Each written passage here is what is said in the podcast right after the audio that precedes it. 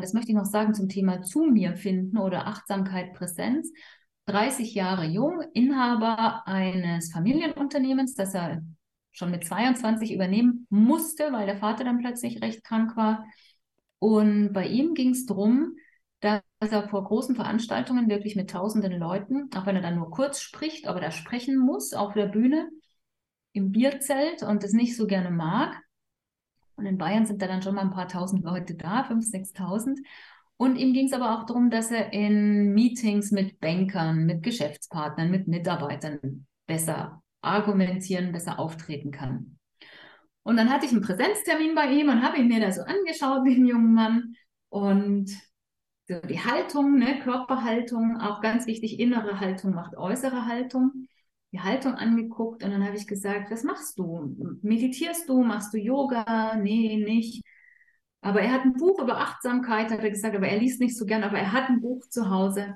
Dann habe ich gesagt, machst du Sport? Ja, er läuft öfter. Und dann habe ich ihm zur Hausaufgabe gegeben, ist eigentlich auch eine Übung aus dem Stimmtraining, balancieren.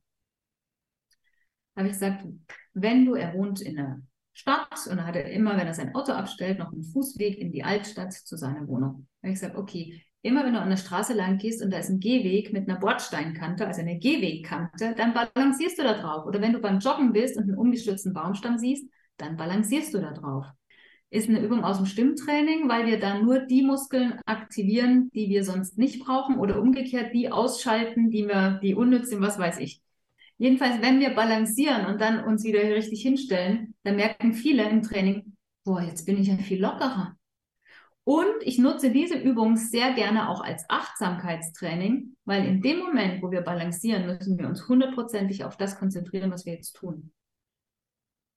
Und dann hatte ich drei, vier Wochen nach dem ersten Termin wieder einen Termin mit diesem jungen Mann und dann sagte er, er geht jetzt täglich, er hat ungefähr, diese eine Straße ist 300, 400 Meter und die hat eine Gehwegkante und die balanciert er jetzt immer komplett durch. Und wenn er da runter geht, findet er das so geil, weil er jetzt mal diese Zeit an nichts anderes gedacht hat.